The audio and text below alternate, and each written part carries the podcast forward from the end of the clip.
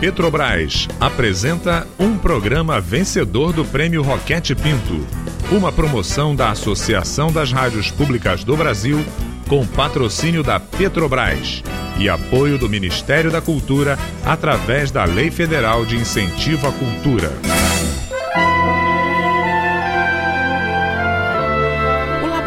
Aberto de interatividade da UFSCar tem o prazer de convidá-los para ouvir, a partir de agora, a radiodramaturgia Verdades Inventadas. Liberte sua imaginação e abra seus ouvidos para participar das aventuras de Laura e de suas experiências imaginárias.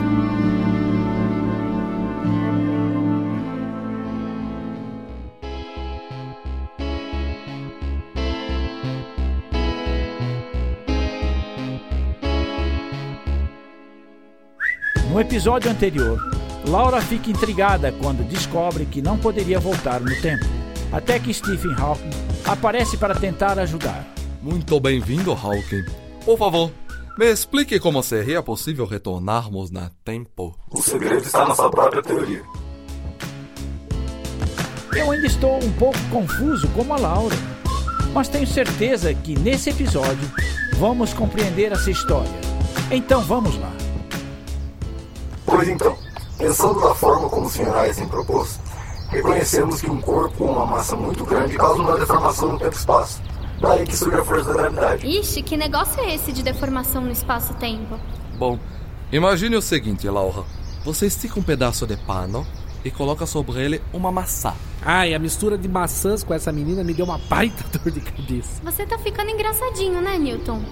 Pode continuar, Einstein. E quando você coloca a maçã sobre o pano, o que acontece? Ele afunda e forma uma espécie de depressão no pano. Isso. Então temos uma deformação no espaço. Mas se considerarmos que o tempo também é uma dimensão, essa deformação que vemos no espaço também se aplica no tempo. Hum, tá. Bem, Laura, para você entender, basta imaginar o seguinte: quando a luz viaja, ela segue uma linha reta, certo? Só que algumas observações perceberam que a luz emitida por uma estrela sofria desvios quando passava por perto de outra estrela. Ou seja, ela simplesmente acompanhava a deformação do espaço-tempo causada pela grande massa dessa última estrela. Ah, isso é verdade. Foi aqui no Brasil que foi comprovado isso. A pergunta que minha mente formulou foi respondida pelo ensolarrado céu do Brasil. Hum, acho que agora eu tô entendendo. É importante que tenha entendido isso, pois agora eu vou explicar como isso pode, teoricamente, é claro, permitir que se vá ao passado ou que se volte no futuro. Estou ansioso por saber isso. Prossiga, Sr. Hawking. Bem, imagine então uma deformação tão grande que pudesse criar uma passagem, um buraco no espaço-tempo, como se fosse um buraco de minhoca atravessando uma fruta. Imagine agora que a boca do buraco fosse colocada perto de uma estrela com muita massa, de forma que perto dela o tempo passasse mais devagar. Se outra extremidade fosse levada para outro lugar onde o tempo passasse mais rapidamente, os dois extremos do buraco de minhoca ficariam separados, não só no espaço, mas também no tempo. São ideias interessantes, Sr. Hawking. Muito interessantes. Ai, gente, tá tudo tão difícil. Eu tô achando que isso não vai funcionar nunca. Bem, não podemos afirmar. Como aprendi aqui com os meus colegas, a ciência avança a passos largos. Eu diria que é quase a velocidade da luz, meu bom amigo. Quer saber de uma coisa? Eu acho que essa tal viagem no tempo é mais difícil do que a gente pensa. Que se não fosse, com certeza alguém do futuro já teria vindo nos visitar. Olha, você tirou as palavras da minha boca. Que droga, eu vou ter que continuar com meu braço quebrado e com tudo dando errado. Não pense assim, Laura. Imagine se você voltasse no tempo e não subisse na mangueira.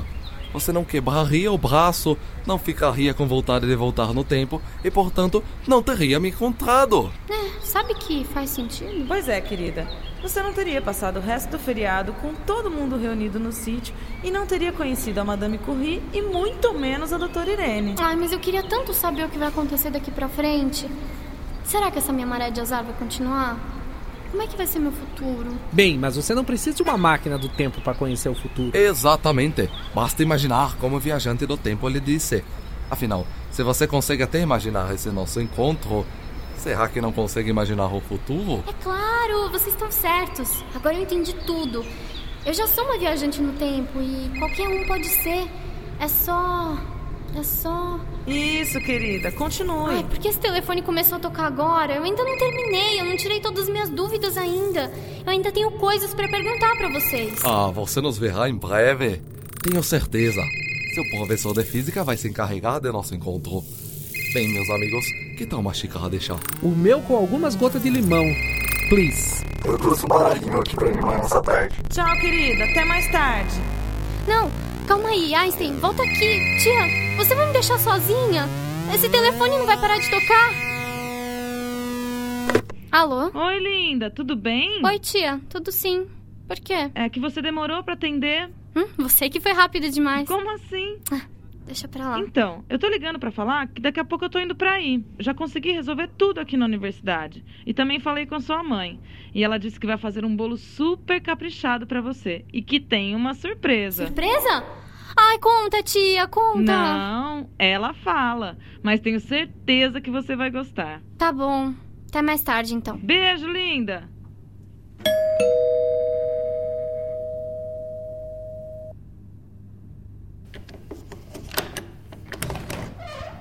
Oi, Marquinho, entra. Pô, a prova de inglês foi horrível, meu. Mas olha só, tem uma boa notícia pra você. Encontrei a Paty e ela disse que o professor de educação física entrou em um acordo com o pessoal do torneio. E eles vão remarcar o jogo. E o melhor, só no mês que vem. O que quer dizer que você vai poder jogar. Ai, que bom, Marquinho. Por isso que eu te adoro. Ai, ai, me larga, sua doida. Ah, vem cá. Bom, eu vou pra casa tomar um banho e já volto pra comer o famoso bolo da sua mãe. Tá bom. Vai logo então, porque quanto mais rápido você for, mais rápido você volta. Tá, volto rapidinho então. Mas vem mesmo que minha tia disse que minha mãe tem uma surpresa. Pode deixar. Mais tarde, na casa de Laura, Nossa, esse bolo tá uma delícia mesmo, hein, tia? É, hoje você se superou. Quer mais um pedaço, Laurinha? Ah, eu quero sim. Mas, ô mãe, a tia falou que você tinha uma surpresa. Ah, é mesmo. Só ela e seu pai que estão sabendo. Mas o que é? Vocês vão trocar de carro? Não. A gente vai viajar? Ih, tá frio. Hum, eu vou ganhar alguma coisa? Tá esquentando. Ai, mãe, conta logo o que é. Bom, é, hoje eu fui ao médico e descobri que você vai ganhar um irmão ou uma irmã. Caramba! Nossa, mãe, que legal! Mas só depois de 14, quase 15 anos, vocês resolvem ter outro filho? Bom, acidentes acontecem, né?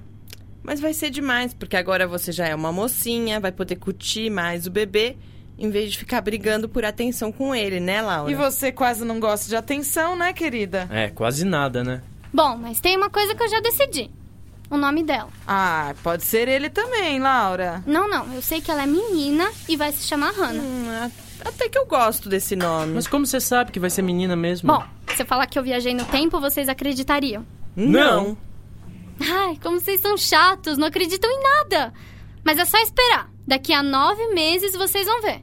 E espero que o tempo passe bem rápido, porque eu tô louca pra ver minha irmãzinha. Que filha doida que eu arrumei, viu? Tomara que a Hannah, pelo menos, seja um pouco mais pé no chão. Culpa da Clau que fica botando essas caraminholas científicas na cabeça dela, ai, viu? ai, ai. Já vai começar, Marquinho? É, vocês duas são umas doidas. Doidas. Você não viu nada, né, tia? Ai, quanto amor. E assim termina nossa história. Mas termina com outras começando. A irmã inventada agora é real. E logo estará criando suas próprias aventuras, assim como Laura. Muito em breve, sem que precisemos viajar à velocidade da luz, nos veremos para inventar novas verdades. Até a próxima!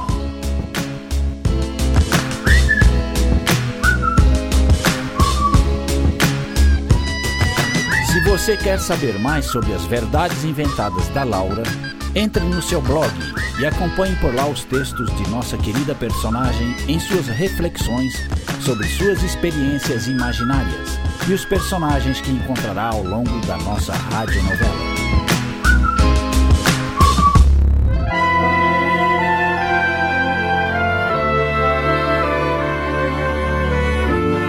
Você acabou de ouvir mais um episódio de Verdades Inventadas, radiodramaturgia produzida pelo Laboratório Aberto de Interatividade da UFSCar, com apoio da Rádio Fiscar e da Fundação de Apoio Institucional ao Desenvolvimento Científico e Tecnológico FAIO Fiscar. Roteiro: Maite Bertolini e Tárcio Fabrício. Revisão: Adilson de Oliveira e Mariana Petzo. Produção: Mário Righetti. Desenho de som e edição: Daniel Roviriego. Direção: Maite Bertolini e Mário Righetti. Larissa Cardoso é a Laura, Matheus Chiarati é o Marquinho, Norberto Carias faz a voz do narrador e grande elenco. Saiba mais sobre as experiências imaginárias de Laura visitando o seu blog viagensdalaura.wordpress.com.